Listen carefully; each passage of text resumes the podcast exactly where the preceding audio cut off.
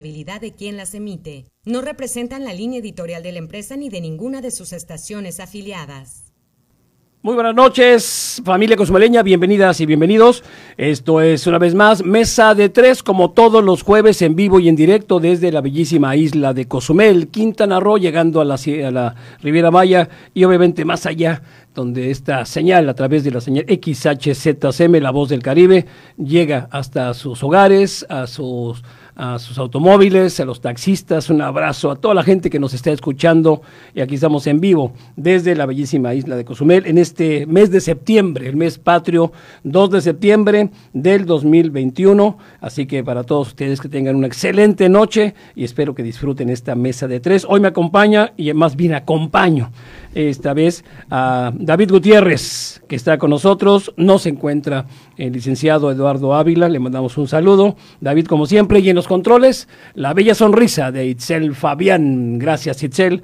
Y bueno, a todos ustedes, gracias por seguirnos sintonizando. Recuerde, tenemos el 987-873-6360, ese es el WhatsApp. Estamos en Facebook, 107.7, en Twitter, arroba 107.7 e Instagram 107.7. Teléfono en cabina, el 68987-688-5040 para, eh, no nomás en este programa, sino toda la programación que tiene la radio La Voz del Caribe, la 107.7 frecuencia modulada. David Gutiérrez, ¿cómo estás? Buenas noches.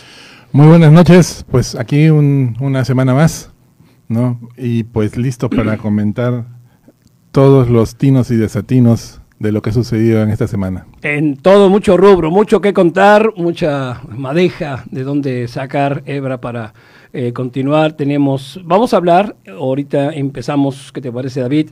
Eh, amigos Radio Escucha, sobre el regreso a clases, que fue obviamente ya había sido anunciado. Llueve, truene o eh, no me importa que digan los demás, hay que correr riesgos, así lo había dicho pues, el titular del federal, vaya, López Obrador, presidente, eh, donde el día 31 del mes pasado dio inicio el lunes, eh, en este inicio incierto, que no sé cómo tú lo veas, o amigo Radio Escuchan, fue pues una apresurado, fue una decisión tomada también así como diciendo no nos podemos quedar atrás, la gente me está presionando y no se tenían ni siquiera los implementos necesarios para, para regresar a clases, no había un protocolo sanitario, en fin, ¿qué opinas tú de este regreso a clases? Pues creo que las, cuando lo tocamos el tema hace dos semanas, tres semanas atrás, más o menos estaba, bueno, lo dije muy claro que estaba completamente en desacuerdo con esto. Vamos a matizar un poco esto. Es hasta cierto punto entendible de que tanto padres de familia como los mismos niños algunos estén desesperados por regresar a clase. Es como nosotros eh, que estábamos después de tanto tiempo de estar encerrados, estamos desesperados por regresar a trabajar. Ya una vez que regresamos a trabajar, otra vez queremos volver a la casa, pero ese es otro tema. El, punto es este. Es entendible desde el punto de vista humano que se quiera esto, ¿no? Pero el, el, gran problema es de que, uno, los medios que se usan para que los niños lleguen a un sitio, entre comillas, seguro, lo cumplen determinadas escuelas, pero muchísimas no. Ese es el gran problema. Entonces, si estamos viendo en comparación con el año pasado, que estas variantes, la variante Delta, la variante Lambda y ahora la variante Mu, que se acaba, acaba de salir en Colombia, ¿no? y que está causando estragos realmente, estas variantes son mucho más agresivas con las personas jóvenes que con las personas adultas, quizás combinado por el hecho de que la mayoría de los países han vacunado a su, a su gente adulta, previniendo porque eran los que eran más afectados por las variantes anteriores del COVID. Entonces, lo que está sucediendo es de que este, es el, el, el, COVID o el, el virus del SARS-CoV, este COV2, está haciendo este escarnio está, está atacando más a quienes no tienen, no están preparados para ello. Y los números no mienten. Desgraciadamente, aunque parezcan pocos, aunque parezcan pocos, la mortalidad en jóvenes, la mortalidad en menores de edad ha crecido hasta un 600%. Claro, la base era muy pequeña. En, el, el año pasado prácticamente no moría ningún niño ni moría ningún joven por, el, por, por las primeras variantes del, del COVID. El 0.04%. Era muy poco, pero ahora está siendo muchísimo más letal. Si en ese momento, hace un año, se tomó la decisión de cancelar clases, básicamente porque los niños y los jóvenes podían ser el vehículo para transportar esta, este virus a los mayores, en estos momentos no es tanto por eso, es para protegerlos a ellos. Entonces, es mucho, hay muchísimas más probabilidades de que jóvenes y niños queden afectados por este virus. Algunos, va a suceder lo mismo que ha sucedido con, los, con, con las otras variantes. Van a ser asintomáticos, pero, la, pero ha crecido la cantidad de personas, de niños que se ven afectados por el virus, ha crecido mucho, de una base muy pequeña, pero ha crecido mucho, ¿no? y los muertos, desgraciadamente, también, ¿no? Ahora, en estos momentos todavía recién estamos comenzando a entrar a este periodo de clases, en otros países ya han entrado y no han habido muy buenos Estados Unidos ya gran parte de los eh, americanos decidieron regresar a clases virtuales. Ajá. Pero hay muchos, pero hay algunos estados como Texas que, o que, han tenido problemas con los niños. Bueno, pues son los, republicanos que por si ahí no quieren ni en, Miami, no quieren tampoco la, este, el cubrebocas, Texas tampoco. Y bueno, y, y, además tampoco hay mucha vacunación que digamos ahí, bueno, pero ese es muy problema de ellos. Desperdiciaron 14.5 millones de vacunas por diferentes motivos. Así es. No, entonces, el punto es este, ahora que comiencen a juntarse los niños, vamos a, vamos a ver, vamos a tomar en cuenta de que todos cumplen absolutamente con todas las medidas de seguridad. ¿no? Pero solamente el hecho de que se junten, de que estén, de que, de que ya comiencen a compartir, no va a hacer de que eleve la probabilidad de que haya mayor contagio entre ellos. Y estoy hablando solamente entre ellos, no que además contagien a otros, sino solamente que haya un contagio entre ellos. Y además, como vuelvo a repetirlo, si ha subido mucho este, estos números en los cuales los, los, los, los, niños, sobre todo los menores de edad, no y la población joven que va hasta los 30 años, de 18 a 30 años, no se vayan a ver afectados. Esa es la incógnita. En estos momentos en México se está vacunando mucho al, sector de 18 a 30 años. Hay otros sectores de, de 30 a 40 años de que todavía se les está, se, les está vacunando, ¿no? Pero este, en este, este sector se está, está en pleno proceso de vacunación. Muchas universidades, por no decir todas, han decidido no dar clases este, presenciales algunas están dando híbrido y básicamente para cuestiones de laboratorios, o sea muy contado, muy poca gente. Sí, solamente los que tienen que realmente ir, esos, estas eh, materias que tienen que estar ahí presenciales. Entonces, ¿por qué forzar dar clases con los niños? Pues porque todo es política. Ese es, y ese es el gran problema que, que, que, se ha suscitado aquí en México con, con estas decisiones políticas ¿no? respecto al COVID o respecto a la pandemia. Tienes a un López Gatel, que, ¿qué opinas? Eh, antier dijo López Gatel que hay más accidentes, mueren más niños por accidente, fíjate qué comparación, ¿no? Que por el mismo COVID. Que mamás, papás, el COVID ahorita que incluso lo afirma, que no hay prueba científica fehaciente que la variante Delta es más agresiva y que ataca a los niños y que hay más accidentes por los cuales mueren los niños, ya sean en, automovilístico que por el COVID y que mamás no tengan miedo a esta situación. Eso lo dijo hace dos días. Pues estadísticamente sí hay pruebas de que han fallecido más niños, y han fallecido más jóvenes, el doctor, comparado con hace un año. El doctor político, pues ya siempre ha minimizado esta situación. Claro, es que, es que es, es, su, su, estilo siempre ha sido decir verdades a medias. Quizás tenga toda la razón en decir de que la variante Delta no se ha comprobado científicamente de que sea más agresiva con jóvenes y niños. Ok, se la compro. Pero el hecho, más menos, pero. el hecho fehaciente es que han muerto más niños y jóvenes este año que el año pasado. el año pasado, exactamente. ¿Sí? Aunque sea uno, pero es una tragedia. Por cualquier variante, pero han muerto. Exacto. ¿Y para Sí. qué correr riesgos? Exacto, ese es, ese es el punto. Es- eso, si, si México estuviese completamente preparado, adelante, que lo hagan. ¿no? Pero el problema es ese, no hay la infraestructura suficiente para dar el soporte que se necesita para controlar este virus en, en las escuelas. Sí, eso es... Ese es el problema. Y además, los niños no están vacunados.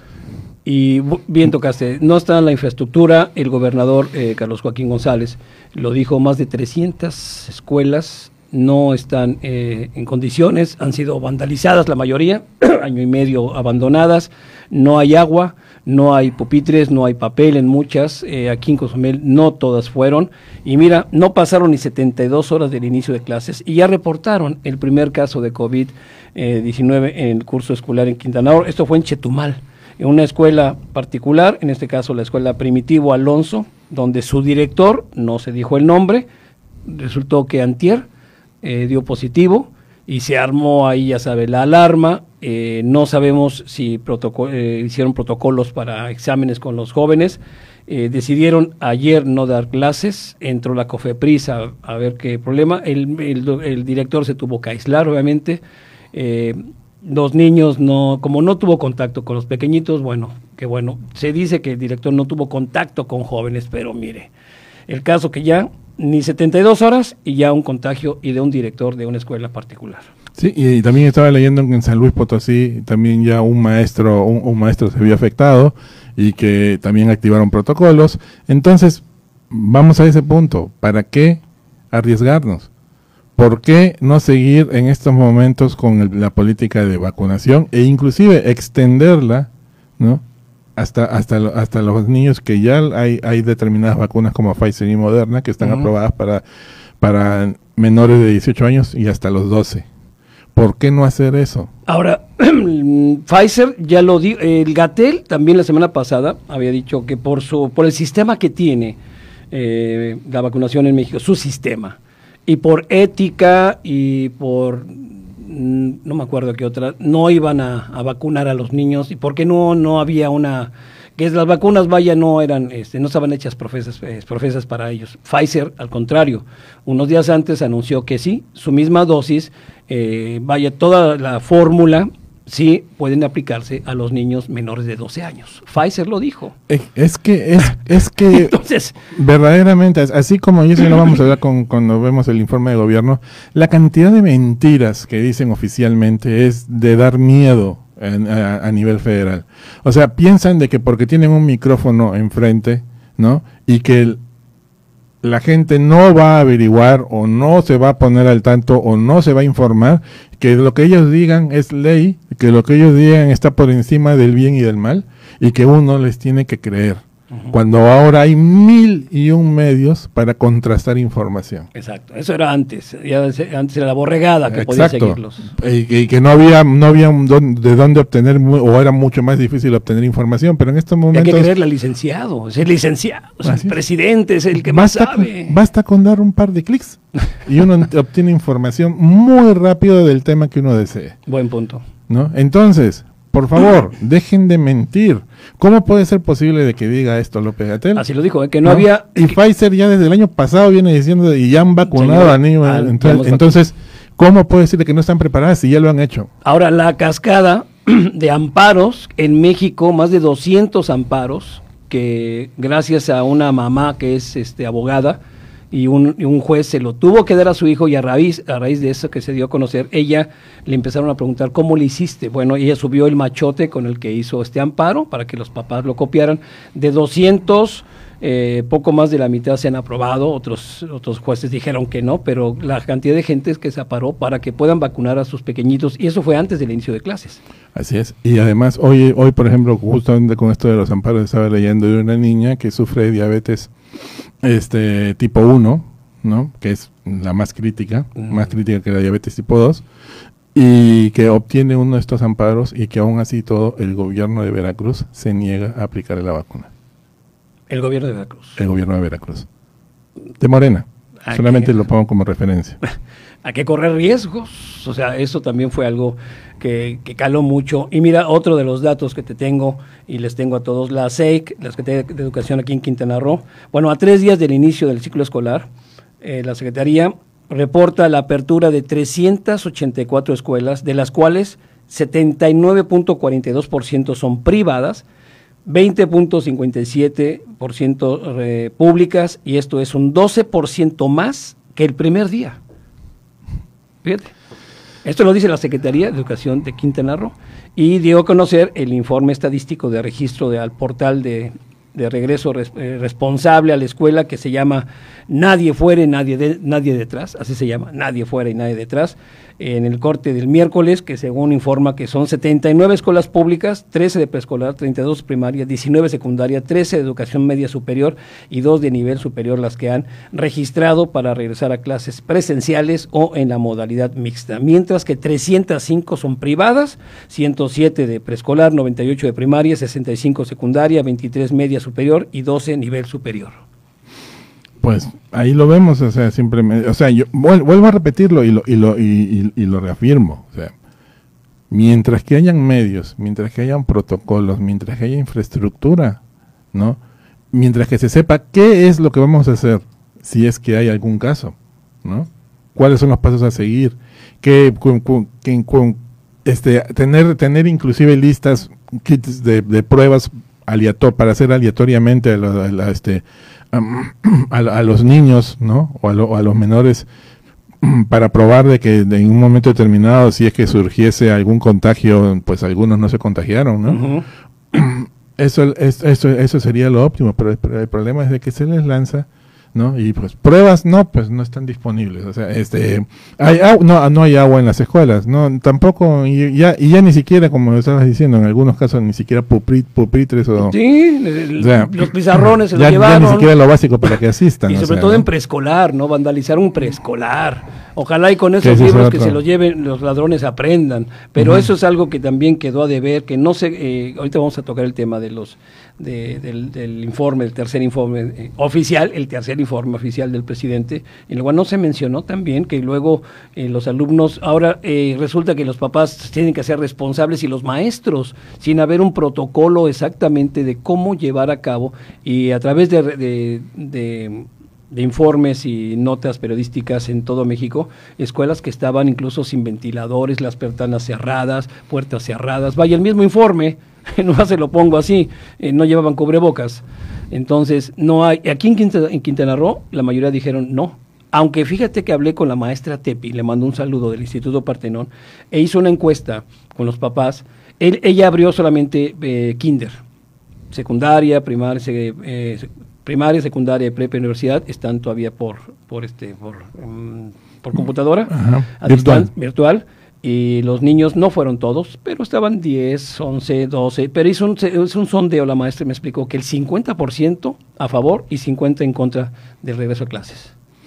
Así es, no, y, varía, este, este, por ejemplo, hablando de, este, de escuelas, el Cumbres, por ejemplo, es uno de los, es una de las instituciones que pedido el permiso para poder aplicar, pero ellos tienen aplicado, tienen muy claros los protocolos a seguir, ¿no? Y bueno, y vuelvo a repetirlo, es una escuela que tiene toda la infraestructura para darlo. Exacto, las, primarias, las, que son de, paga, sí tienen los pupitres adecuados, eh, bueno, hay más dinero, eh, los papás hasta apoyaron. Aquí, no muchos papás, sobre todo hay un dato que en escuelas rurales de Quintana Roo, fíjate, los papás sí, sí se abocaron más a, ayudar a la escuela. Las ciudades, no, ¿eh? Para nada. Dijeron, no, no, nosotros que pongan para eso pagamos o nos piden la famosa cuota y ni siquiera nos dan unos guantes o nos dan cloro y muchas escuelas aquí en Cozumel no quisieron ir a trabajar primero y menos a llevar a sus hijos. Exacto. Entonces, básicamente, como le, decía, ese es el problema. O sea, hay que mejorar, hay que dar todo el soporte y verdaderamente una vez que esté comprobado ese soporte, adelante, adelante pero no hacerlo todo simplemente porque yo quiero, porque yo soy el que mando aquí.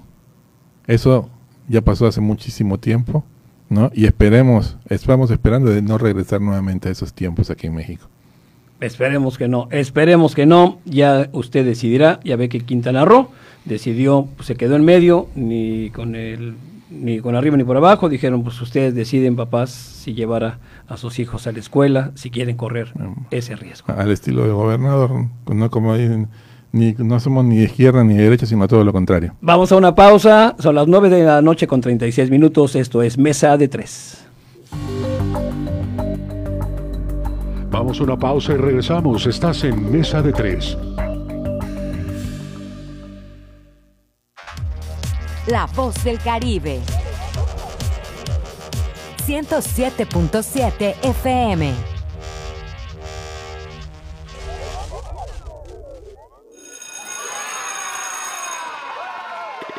Llegó el momento. Regresamos a la escuela.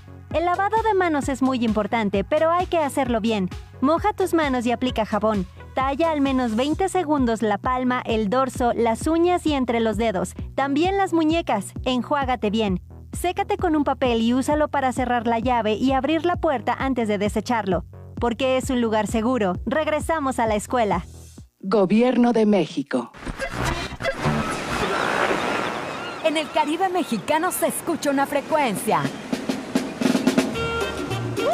107.7 FM, transmitiendo desde Cozumel, Quintana Roo. Si viene usted a Cozumel, disfrutando sus amores, si viene en luna de miel, coma muchos caracoles. Entrevistas, noticias, entretenimiento y la música que a ti tanto te gusta, la encuentras aquí en La Voz del Caribe.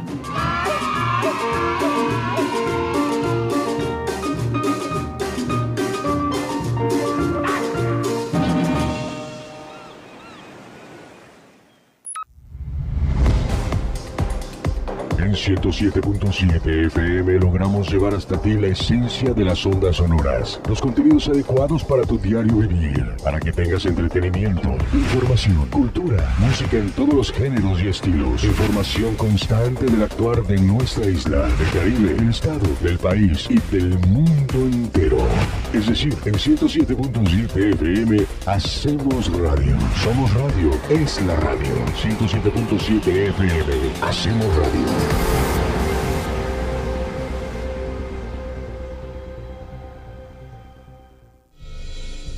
En la hora nacional hablaremos acerca de la resistencia indígena apreciada desde sus lenguas y cosmovisiones con el gran poeta Mardonio Carballo. También platicaremos con el bajista y compositor Sabo Romo para hablar del rock que conecta con nuestro cuerpo habitado por música y canto. Nos escuchamos este domingo a las 10 de la noche en la hora nacional. Crecer en el conocimiento. Volar con la imaginación. Esta es una producción de RTC de la Secretaría de Gobernación. Estás escuchando 107.7 FM La Voz del Caribe. Desde Cozumel, Quintana Roo. Simplemente radio. Una radio con voz. La Voz del Caribe. Las voces expertas del acontecer de nuestro mundo están de regreso. Mesa de tres. Continuamos.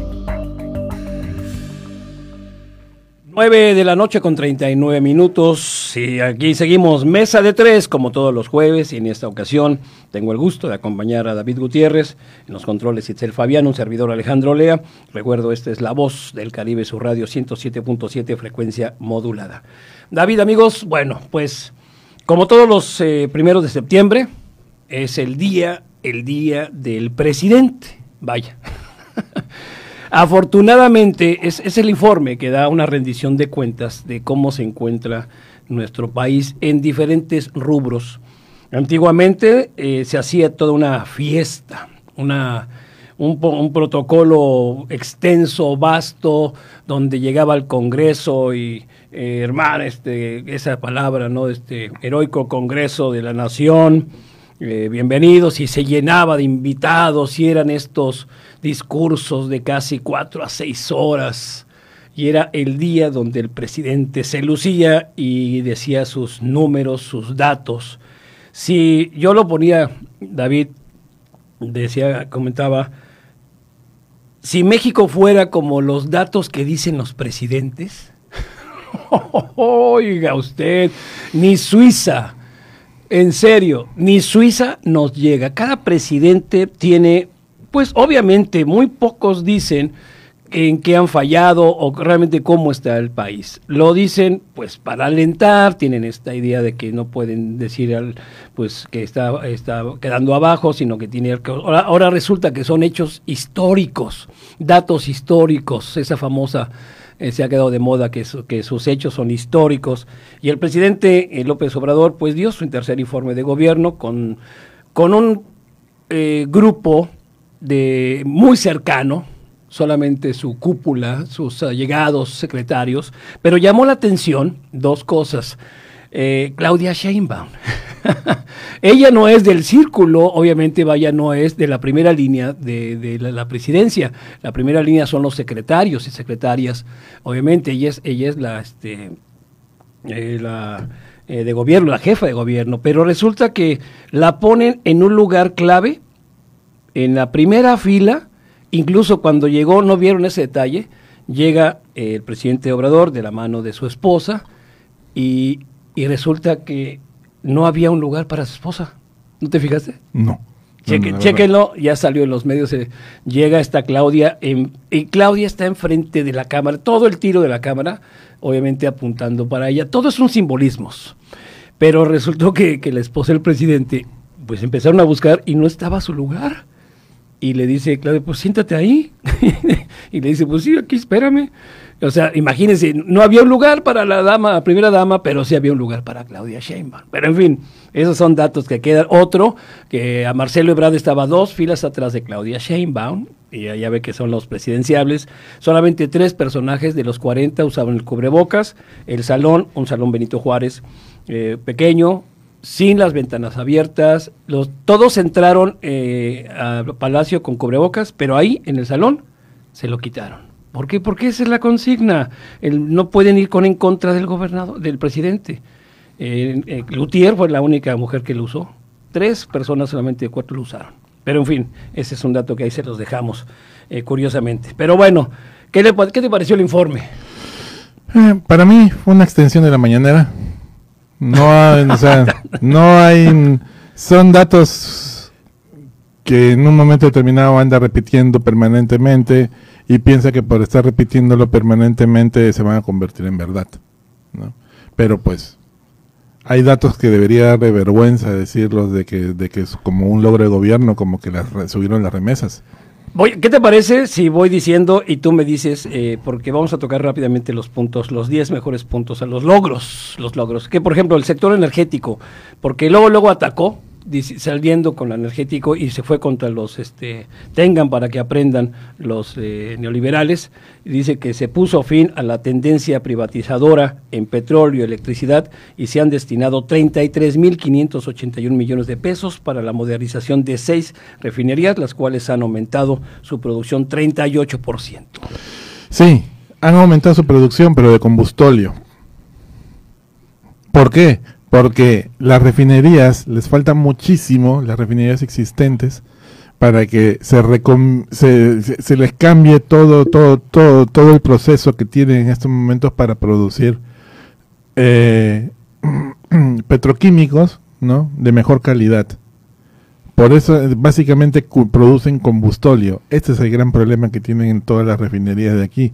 Por- y esto es debido a que nuestro el, el- el- el petróleo que se produce eh, en Campeche, en la zona de Campeche, es un petróleo muy pastoso, si se le puede, no, si se le puede decir, es muy grueso. La calidad no es la- Entonces, este, se necesitan una serie de aditamentos y se necesitan una serie de procesos para tratar de sacar el máximo provecho a esto. Mm. ¿no? Y desgraciadamente produce demasiado combustóleo. Como ustedes saben, el combustóleo son las sobras de las sobras ¿no? de, de- de- este proceso de refinación. Y anteriormente pues lo usaban los barcos, pero ahora ya ni los barcos lo usan No, porque no, es extremadamente contaminante. Claro. Entonces el gobierno, pues, una, una solución muy práctica decide usar este combustóleo y vendérselo a la Comisión Federal de Electricidad para que ellos quemen este combustóleo. Total, no va a pasar nada. No, o sea, no existe el cambio climático ni nada, ni nada de, de est- de estas cosas. Mm, No importa. Eh, que lo- como, como dijo hace muchísimos años un, un expresidente mexicano, el que venga atrás que arree. Exactamente. ¿no? Y a quemar combustóleo porque pues en estos momentos estamos produciendo mucho combustóleo y tenemos que vendérselo a alguien el único que nos quiere comprar es la Comisión Federal de Electricidad. Sí, ya nadie, ningún país lo quiere. Ningún país. Nadie lo O sea quiere. que vamos a volver a la época del quinque. Así es. Porque también dijo que, eh, señaló que desde el periodo neoliberal no se había construido ninguna refinería y que la última fue la de Salinas Cruz en Oaxaca, que comenzó a operar en 1979. Así es. Pero en lugar de construir refinerías, lo que se debería de hacer, y ningún gobierno lo hizo, ninguno, no solamente ese, sino ningún gobierno, fue adecuarlas para el petróleo que producíamos, adecuarlas, prepararlas y sobre todo hacerlas que verdaderamente produzcan, pero con el sindicato que, que- que- hay en, el, en, el, en la industria petrolera, básicamente se, aprove- se apropiaron de la existencia de petróleos mexicanos. Y lo único que hicieron fue hacer una, una pésima producción, no solamente en calidad, sino en cantidad.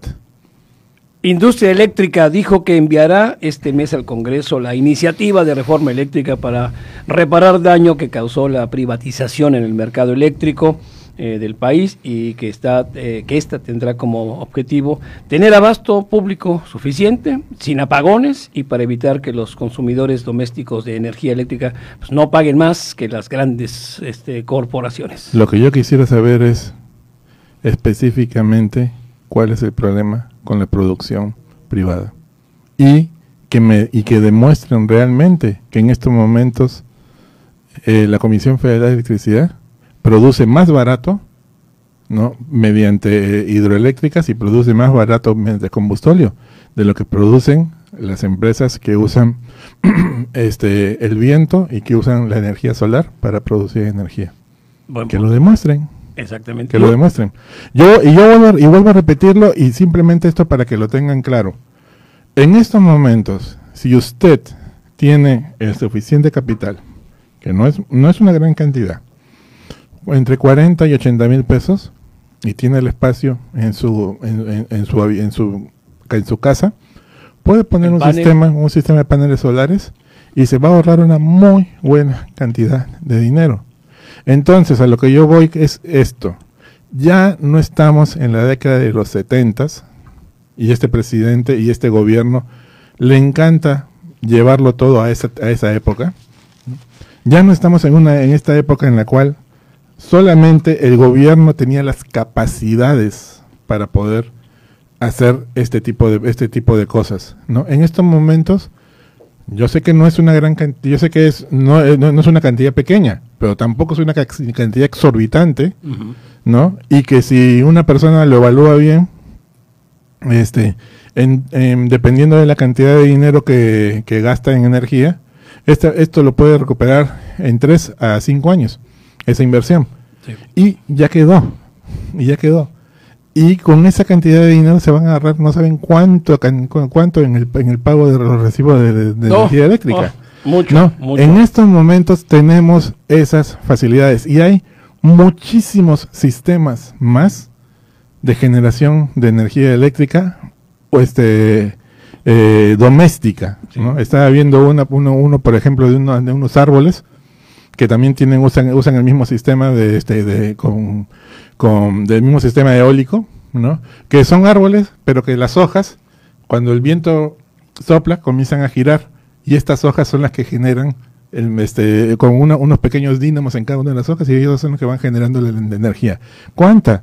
Pueden, un árbol un árbol estándar, ¿no? De alrededor de unas 200 o 300 de estas hojas podría generar energía para alumbrar una, una casa durante todo el día sin ningún problema.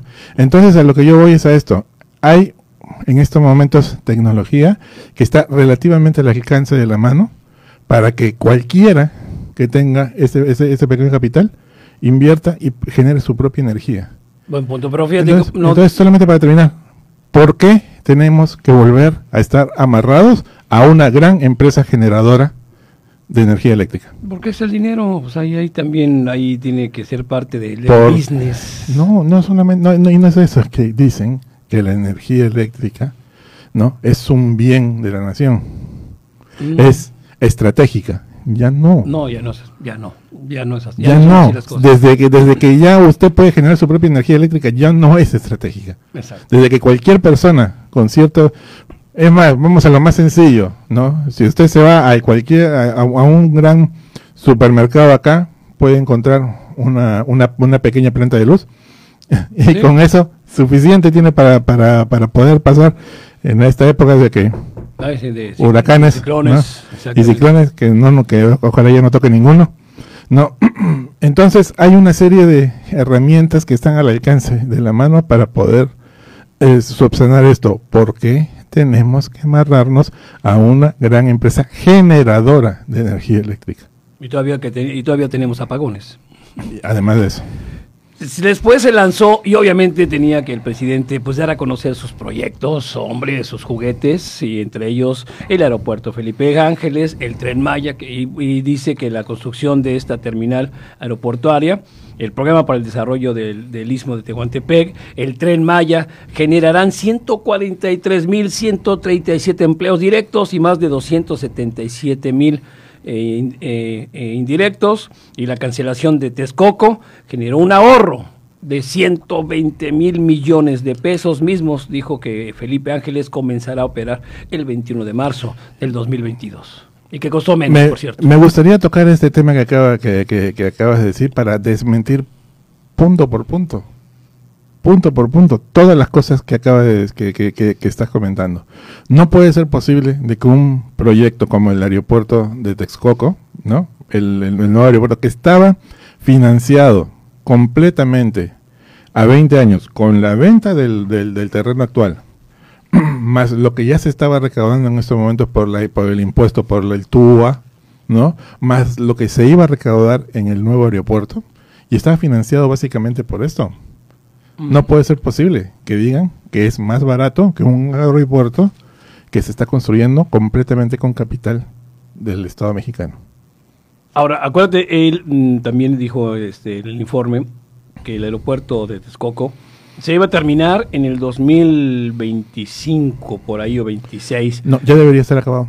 Eh, Pero él dijo que, eh, imagínense todo lo que había atrás y aparte se iban. Nosotros estamos a punto de terminar el nuevo el aeropuerto Felipe Ángeles y costó menos de ese, casi de 80 mil millones de pesos. No, y, ahí- y ahí vamos a hablar de- de- de- igual, me gustaría también tocarlo eso de, de repente en otro, en otro programa mucho más a detalle, pero el cambio, porque en estos momentos para hacer operar dos aeropuertos, el de Felipe Ángeles y el aeropuerto Sí. internacional de la Ciudad de México, el actual, es imposible, tal cual están en estos momentos, ¿sí? Simplemente podría causar accidentes. No, entonces lo que están haciendo es reconfigurar la- la- el, el- el sistema de aterrizaje. Y en estos momentos lo están haciendo por otra vía, no por la vía que se hace actualmente. Y eso lo que está haciendo es generar a las aerolíneas mayor gasto de combustible. Ojo, ojo. Si esto de seguir, a- si esto sigue así, simplemente lo que van a hacer las aerolíneas por costos es dejar de volar en la Ciudad de México porque no les va a convenir. ¿Sí? Se van a ir a otro lugar. Y yo ya hace muchísimos años también lo comentaba, cuando comenzó este, este, este juego de que querían hacer lo- lo- los aeropuertos y, y esto que querían hacer allá, ¿no? va a ser muy sencillo. La gran cantidad de líneas aéreas que trabajan en México van a, van a poner eh, destinos principales para ingresar a la ciudad, de- a- a- al país, a México, en otros aeropuertos, como por ejemplo el de Cancún. ¿Sí? Por ejemplo, solamente lo pongo este como, como, como un ejemplo. ¿Por qué? Porque no les va a convenir estar trabajando, aunque es un gran sitio y tiene muchísima gente y que necesitan muchos vuelos, no les va a convenir llegar hasta allá. Van a llegar hasta Cancún y a partir de Cancún se van a distribuir los vuelos a nivel nacional. Sí, ese va a ser como la base. base. Y van a cubrir a partir de ahí solamente lo que ellos necesiten, pero después el resto no. A eso es a lo que se pueden atener en un momento determinado si es que el sistema aeroportuario que quieren montar en la Ciudad de México, en lugar de concentrarlo todo en un gran aeropuerto como era el plan del aeropuerto de Texcoco, ahora quieren hacerlo entre tres aeropuertos, ¿no? Pues Dios, vamos a ver qué sucede. Oye, nos queda poco tiempo. Bueno, ¿qué te parece? Para resumir todo, habló sobre el COVID-19, la, este, la economía, que en este rubro el presidente dijo que el salario mínimo ha aumentado 44%, sobre todo en la parte norte. Algo que llamó la atención fueron las remesas.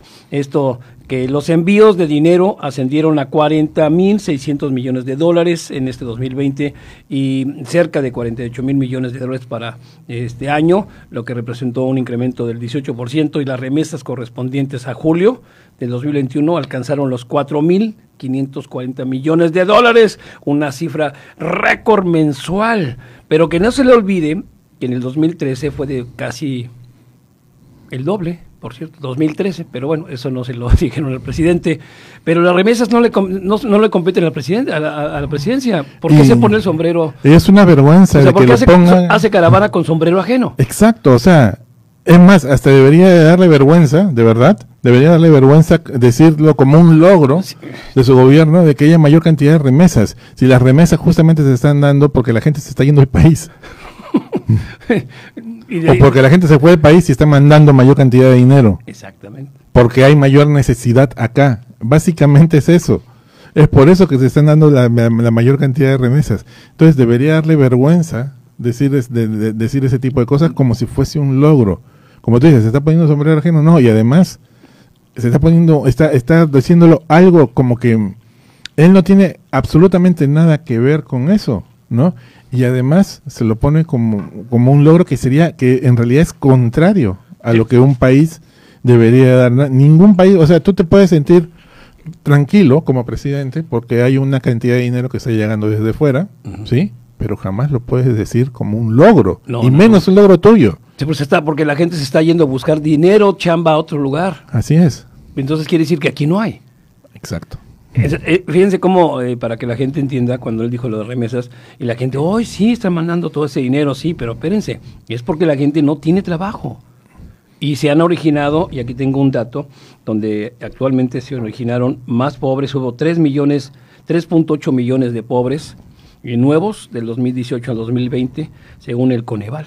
Así es. El con, y el Coneval, que es eh, la organización que a ningún presidente le gusta, Bueno. no solamente este, ¿eh? o sea, quizás este pueda agarrar y haber dicho de que las encuestas que hacen que es falso porque ellos no hacen ninguna encuesta, y lo único que hacen es estudios sobre la información que el INEGI este, recabó y a partir de ahí hacen estudios y hacen una presentación de toda la información como está subiendo para, para, para llegar a los reportes que emiten ¿no? y evaluar la, la pobreza no solamente desde el punto de vista netamente económico, sino bajo muchos mu- muchos conceptos, ¿no? Como pobreza alimentaria, pobreza de este de infraestructura, ¿no? etcétera. Este, como vuelvo a repetirlo, eso no es una encuesta, es simplemente un estudio.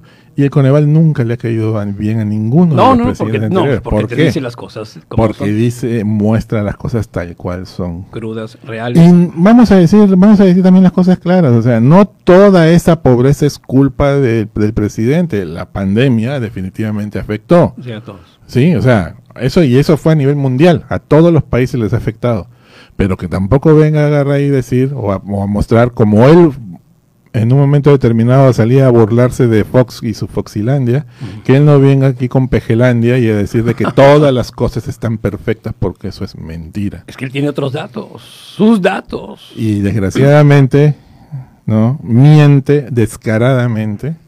No, ya ha llegado a un promedio de 88 mentiras diarias. Sí, de hecho, es- eso fue lo que más o menos en un estudio que se hacen para ver las mentiras que se dan, hay especialistas en esto, y casi fueron igual las mismas en este informe, eh, de, de que duró exactamente una hora, donde pues bien lo, lo apuntaste al inicio de, este, de esta charla, que pues era una, una mañanera más, eh, nada más ahí medio cerrado, nada más, una Así mañanera es. en privado, su Ujú. mañanera, nomás que ahora sí lo vio eh, pues un poquito más de gente. Y, y bueno, yo puse también, hay cosas que luego, pues datos, estos son los datos, remesas, seguridad, educación, en las que destacó, vaya, pues que todo es un logro y que son hechos históricos y en fin, como le digo, si el cada presidente de México fuera como cada... eh, presidente lo da a conocer en sus informes, seríamos mm, el, el número dos del mundo, bueno, el uno del mundo. Pero hay 10 datos que no se incluyeron.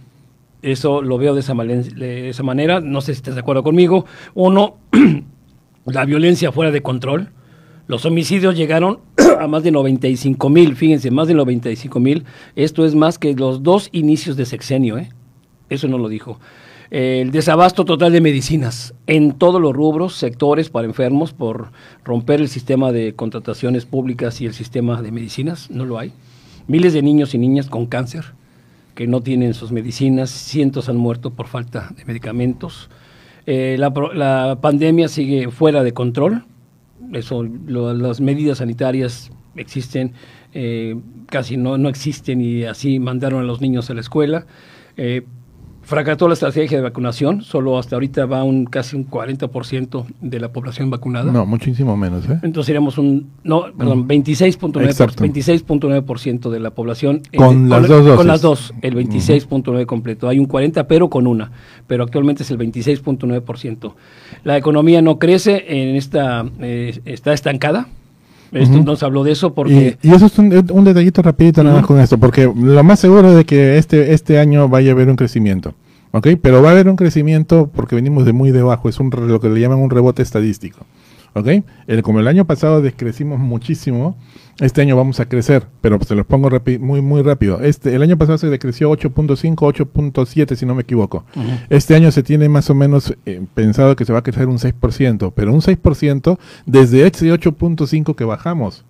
Entonces ¿no? sería un 2. Entonces, punto- sería alrededor de un 4%, 4.5% más o menos, ¿no? Lo que se estaría lo que se estaría creciendo realmente. Fíjate. Y por ende no vamos a llegar ni siquiera en, al finalizar si es que van bien los siguientes años, ni siquiera vamos a llegar a como estábamos en el 2018. Ahora, eh, esto tiene que ver este estancamiento por dos cosas. Esto por la, por la gente que no confía, las empresas que quieren invertir.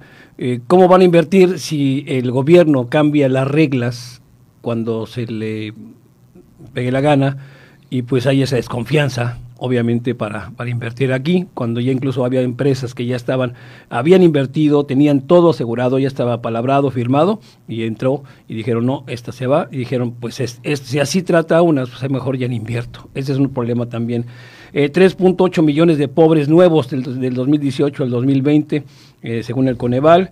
En 2018 eh, había 20 millones de personas a, eh, pues a la salud, hoy hay más de 35 eh, millones según el Coneval, sin servicios a la salud.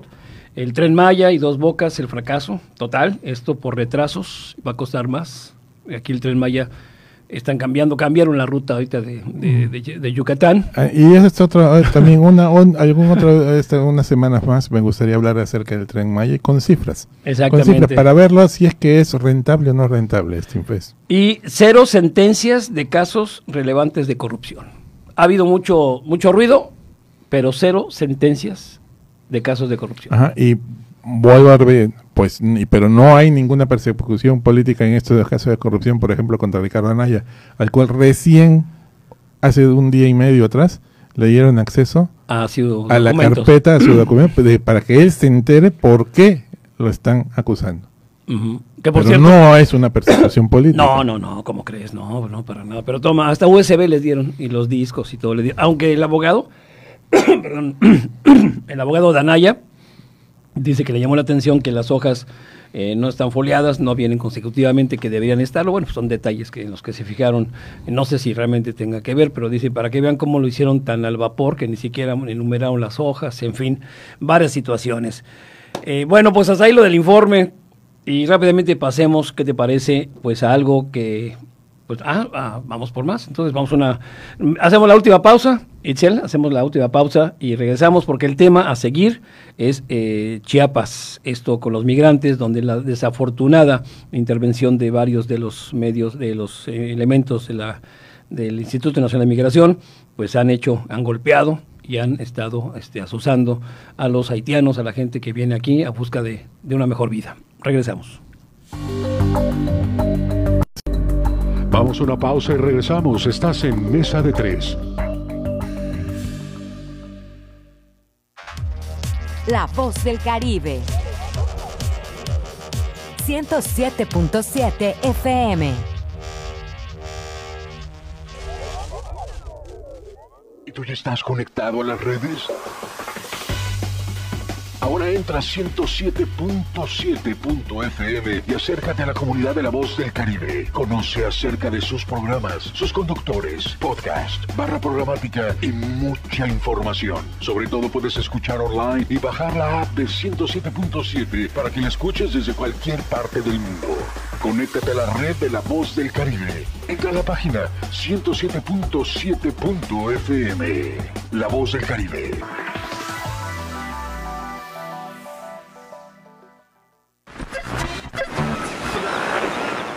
En el Caribe mexicano se escucha una frecuencia. 107.7 FM, transmitiendo desde Cozumel, Quintana Roo. Si viene usted a Cozumel, disfrutando sus amores, si viene en luna de miel, coma muchos caracoles. Entrevistas, noticias, entretenimiento y la música que a ti tanto te gusta, la encuentras aquí en La Voz del Caribe.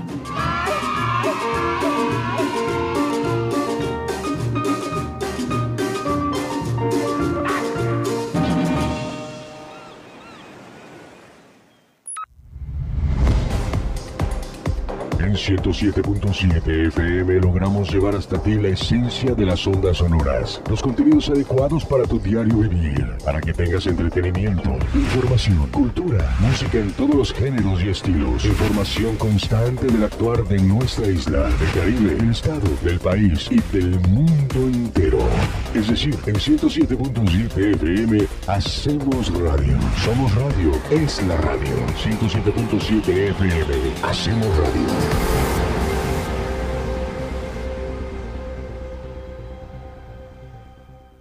Habla Andrés Manuel López Obrador. Dijimos que íbamos a respetar la libertad de expresión y cumplimos. Ningún periodista es perseguido, censurado, hasta se insulta al presidente, pero no hay represión. Ya no hay moches porque ahora el presupuesto va al pueblo, pero hay libertades. Se garantiza el derecho a disentir. Hechos, no palabras. Tercer informe. Gobierno de México. En la hora nacional hablaremos acerca de la resistencia indígena apreciada desde sus lenguas y cosmovisiones con el gran poeta Mardonio Carballo. También platicaremos con el bajista y compositor Sabo Romo para hablar del rock que conecta con nuestro cuerpo habitado por música y canto. Nos escuchamos este domingo a las 10 de la noche en la hora nacional. Crecer en el conocimiento. Volar con la imaginación. Esta es una producción de RTC de la Secretaría de Gobernación. Una de las cadenas televisivas y radiales más famosas del mundo, la Deutsche Welle de Alemania, llega a nuestra estación. 107.7 FM presenta cápsulas de información general, de cultura y noticias que forman parte de lo que sucede en todo el mundo. Mantente en sintonía con 107.7 FM y escucha a la Deutsche Welle, aquí en La Voz del Caribe, donde somos radio.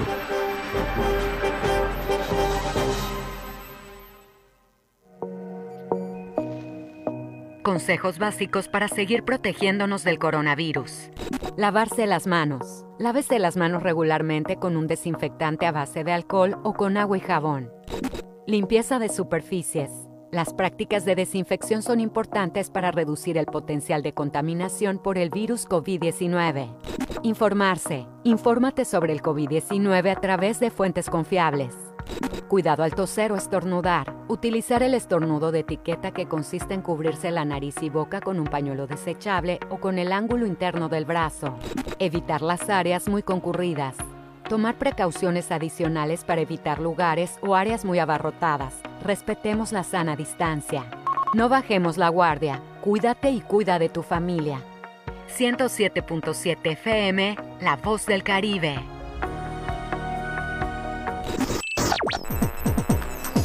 Estás escuchando 107.7 FM La Voz del Caribe. Desde Cozumel, Quintana Roo. Simplemente radio. Una radio con voz. La Voz del Caribe. Las voces expertas del acontecer de nuestro mundo están de regreso. Mesa de tres. Continuamos.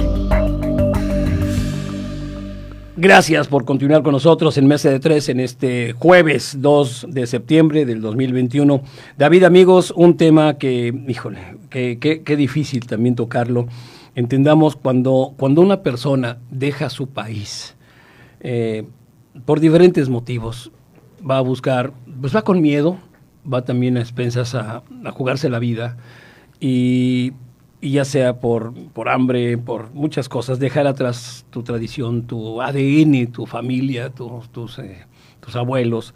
Y cuando llegas y te encuentras con que hay gente que te agrede, y según son las autoridades, y en este caso pues fueron eh, los agentes de migración, eh, guardias eh, también que estuvieron a, los migrantes que están en la frontera sur en Chiapas, sobre todo vienen muchos haitianos, centroamericanos, y hubo ahí golpes, patadas, y ya hubo dos agentes, dos agentes suspendieron por agresión a estos migrantes en la frontera sur. ¿Qué opinas de, de esto? Según un estudio, uno de los, en los derechos humanos, quien tiene más denuncias por derechos humanos son obviamente el Instituto Nacional de Migración por cómo tratan a los migrantes aquí en México. Bueno, quien les habla es un migrante. Yo, por otros medios, Pero a ti no te completamente golpearon. legal, no, no, no, para nada. No, este, en, en ningún momento ni, ni, ni puedo agarrar y decir de que hubo algún maltrato ni, ni algo por el estilo, o sea, ¿no? Mm, Hay algunas veces que uno iba a renovar su, su documentación y pues mm, trabas burocráticas, ¿no? De que, de que faltaba algún documento, pero en ningún momento un maltrato o algo por el estilo, ¿no?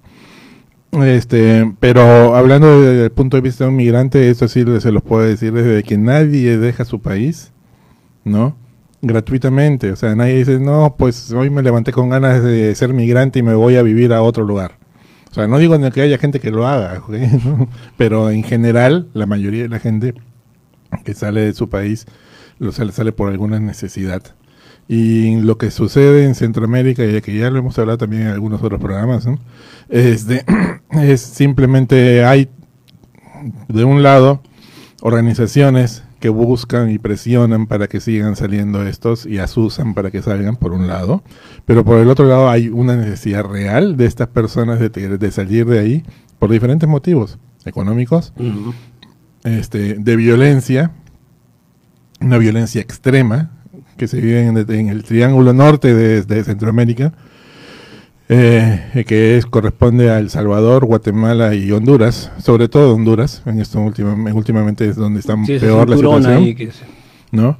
Este, y, est- y, y desgraciadamente esta gente no sale, como le digo, gratuitamente para este, irse a Estados Unidos, ¿no? Este, porque solamente porque allá hay mayores por- oportunidades, es que salen e empujadas por la situación que se vive en su país, ¿no? Entonces, este, eh, eh, tener, eh, no son personas que tienen muy pocos medios y lo único que les queda es cruzar completamente este México, imagínense, semejante país cruzarlo para llegar hasta la frontera norte para tratar de ingresar a, a a la, a la Unión Americana, ¿no? Entonces es verdaderamente toda una epopeya la que hacen, ¿no? Y eh, obviamente en estos momentos el gobierno norteamericano, por presiones políticas locales, no quieren seguir recibiendo este a, a este, a migrantes, sobre todo a migrantes tanto mexicanos como centroamericanos, no quieren recibir a ni un solo migrante más.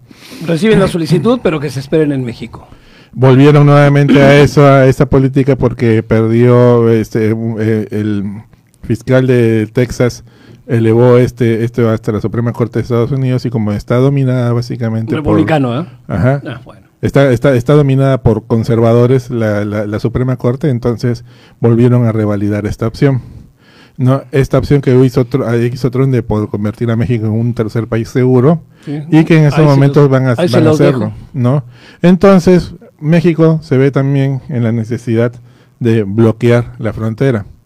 Pero pues, de bloquearla a maltratar a la gente, hay muchísimo, pero Sí. muchísimo, muchísimo en medio. Como vimos en estas imágenes brutales, como uno de los agentes, eh, la primera que fue el viernes, que se dio a conocer, que incluso ya tuvo Obrador, eh, el presidente noción de esto, vio el video y están estos dos agentes separados.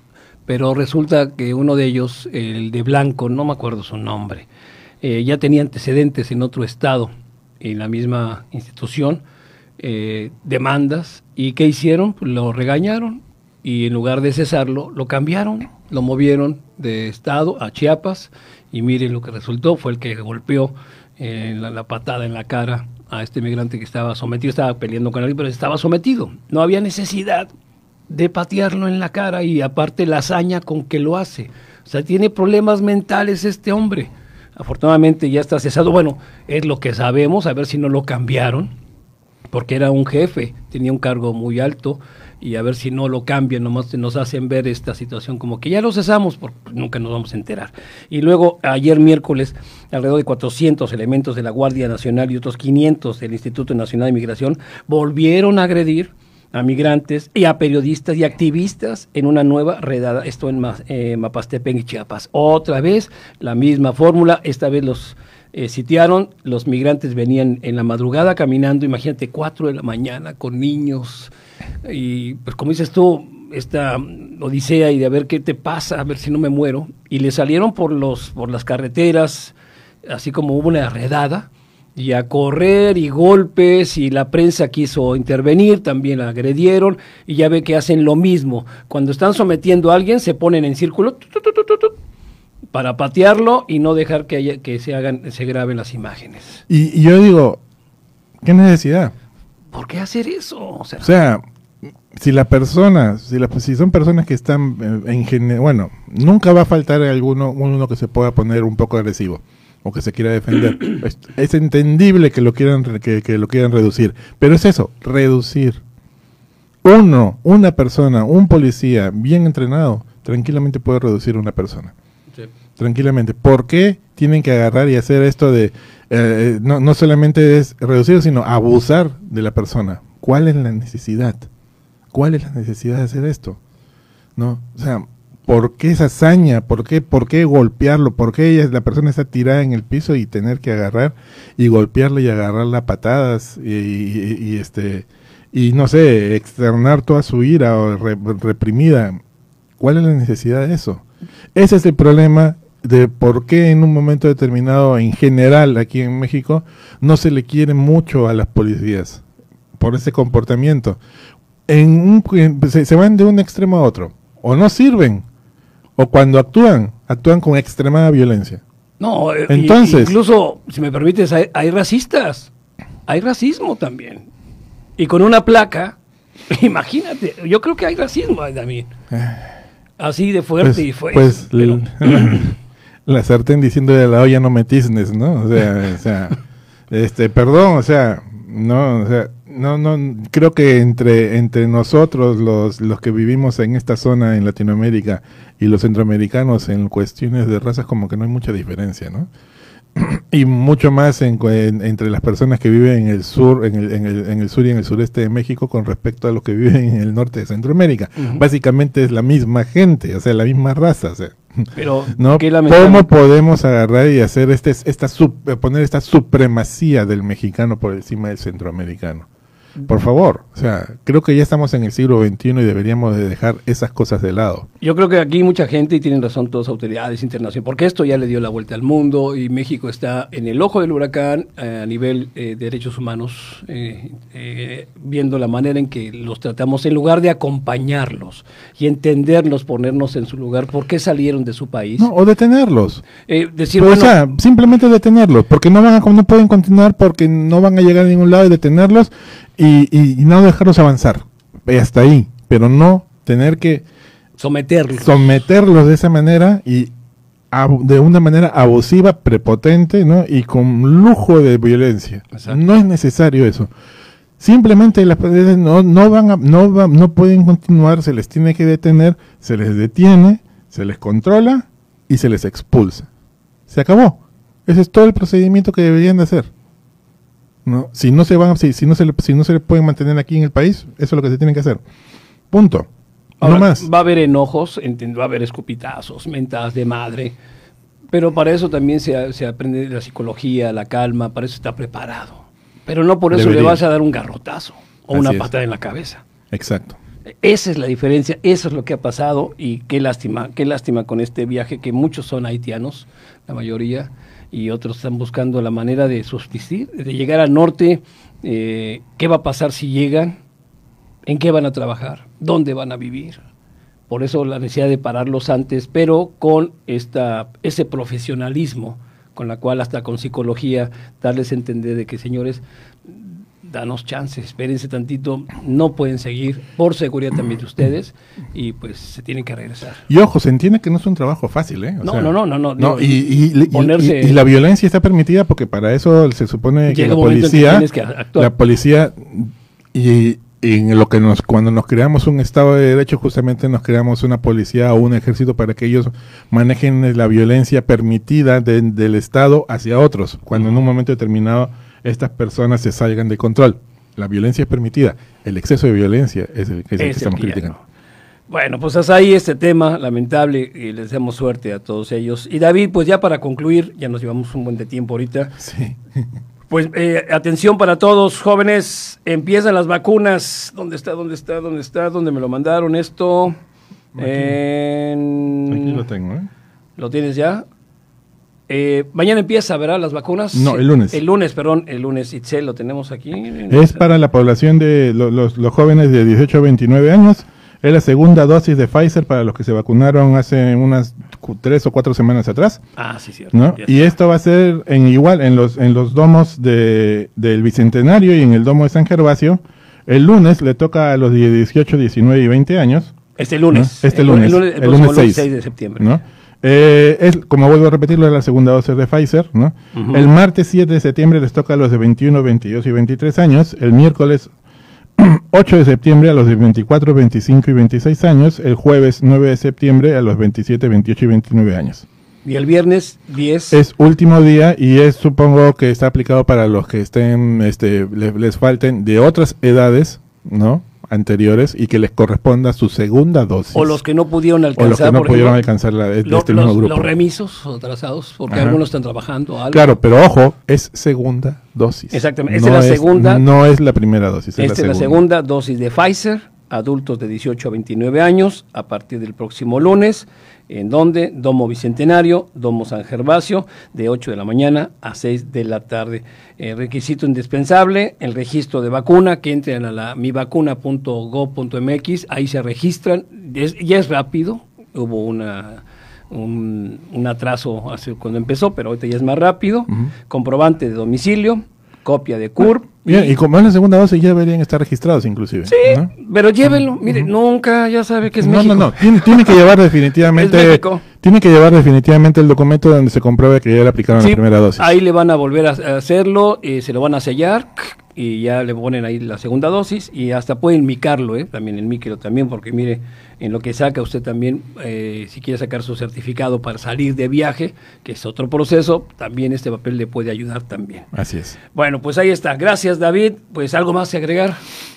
Seguimos en pandemia. Eh, Seguimos en pandemia y esta pandemia se está convirtiendo en una enfermedad endémica. En eso estamos en este momento. Ese es el proceso que ya comenzó. Entonces hay que seguir manteniendo las mismas medidas de, seguridad, las mismas medidas de distancia, las mismas medidas de limpieza, seguir usando cubrebocas. Acuérdense de que aunque esté usted vacunado, de todas maneras se puede contagiar y puede contagiar a otros. Sí, tienen toda la razón. Yo secundo, obviamente, a lo que dice David. Cuidémonos todos, que tengan un extraordinario y cosmeleño fin de semana. Recuerden, este programa de Mesa de Tres se, se repite el domingo a las 8 de la noche. Gracias, Itzel, como siempre. Gracias también al licenciado Eduardo Ávila. Un saludo. Y bueno, gracias a usted por acompañarnos todos los jueves. Y recuerde, sigue la programación todos los días de La Voz del Caribe, su radio 107.7 frecuencia modulada. Esto fue Mesa de Tres.